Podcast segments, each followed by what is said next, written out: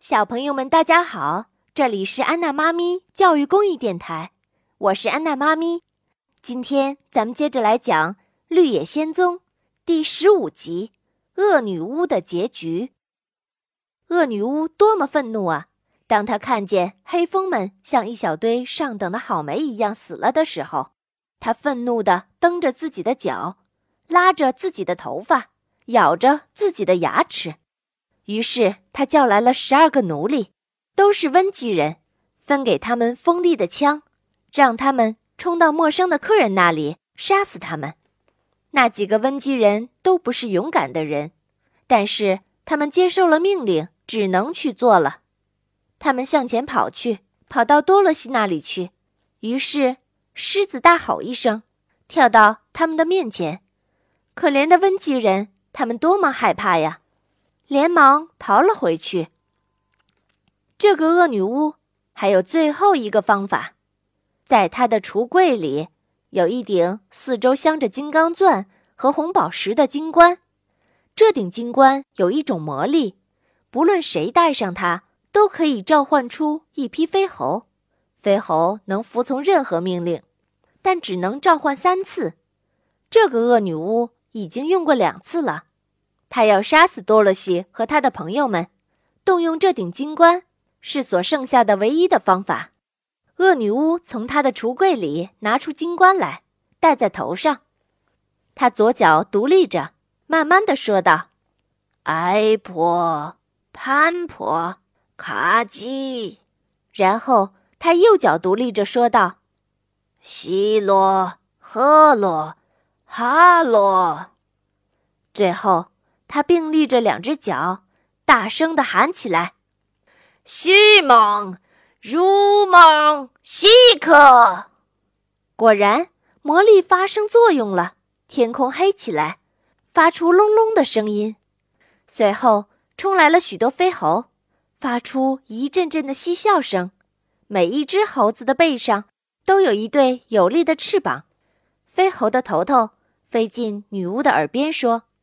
你第三次召唤我们了，这也是最后一次了。你又有什么命令了？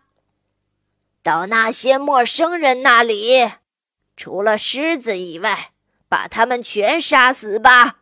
女巫说。于是几只飞猴飞过去，抓住了铁皮人，把他扔到很深的石谷里，全身都摔坏了。另外，几只飞猴抓住稻草人。拉出他身上的所有稻草，把他的帽子、鞋子和衣服打成一个小包，扔在一棵高高的大树上。其他的飞猴抛出结实的绳子，把狮子捆得结结实实的，然后关了起来。多萝西抱着托托，他有善女巫吻在额角上的记号。飞猴的头头说：“我们不敢伤害这个女孩，那就带走她吧。”他们带着多萝西飞进了城堡。飞猴头头对女巫说：“我们已经尽力了。那铁皮人和稻草人已经被杀死了，狮子也拴在了你的院子里了。只有这个小女孩和狗，我们不敢伤害。你使用我们的权利也结束了。再见吧。”当这个恶女巫看到多萝西额角上的那个吻的时候，他又吃惊又忧愁，因为他自己无论如何也不敢伤害多萝西。他又看到了多萝西的一双银鞋子，害怕的发抖，因为他了解这一双银鞋子有一种强大的神奇的魔力。恶女巫十分害怕，她见多萝西还不会使用银鞋子上的魔力，就假装凶狠，命令多萝西为她烧水做饭。这个恶女巫还想把狮子当马骑着玩儿。当她打开栅栏的门时，狮子对她大吼一声，凶猛地向她扑过去。恶女巫害怕极了，急急忙忙地跑出去，关上了门。好吧，从今天起，我将不给你饭吃，直到你服软。从此以后，他每天中午都跑到门旁边问。你有没有准备好，像一匹马一样去拉车？狮子回答说：“不，如果你敢跑进来，我就咬死你。”多萝西每晚都会偷偷的给狮子送吃的，然后和他商量逃走的办法。但是温吉人害怕恶女巫，把他们看得很严，他们一直找不到机会。现在，恶女巫又想得到多萝西的那双银鞋子，使自己拥有更强大的魔力。但多萝西只在洗澡的时候才会脱下鞋子，可恶女巫又害怕水。因为水会让她死去，于是恶女巫想出了一个坏主意。她在厨房地板的中央放一根铁条，用她的魔力使得人类的眼睛看不出来。当多萝西走过这地板时，就直挺挺地跌下去了。于是，一只银鞋子就脱落了，让恶女巫抢了去，穿在她瘦小的脚上。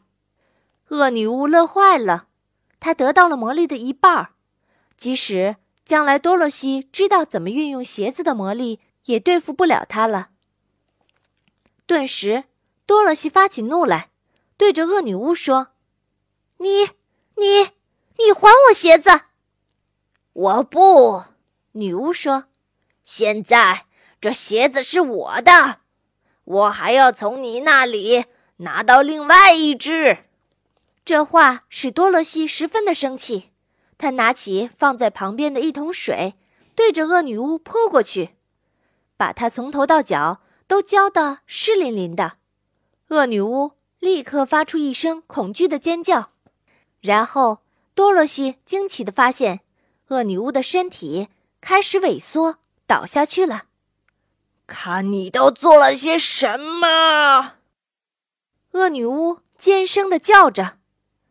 在几分钟里，我就会被融化了。我我十分抱歉。多萝西非常吃惊，眼看那个恶女巫在自己的面前像棕色的糖果一样被融化了。你你知不知道，水是可以结果我的生命的？恶女巫哭泣着说。当然不知道，多萝西说：“我怎么能够知道呢？我在过去的日子里作恶多端，但是我从来都不曾想到，像你这样的小女孩，竟会融化了我，结束我的作恶行为。”说完这几句话。恶女巫躺下去，成为一堆棕色的、融化了的无定型的东西，开始躺开在厨房的地板上。望上去，它真的融化的一点儿也没有了。多萝西倒了另外一桶水，冲在这一堆东西上，把它冲出了门口。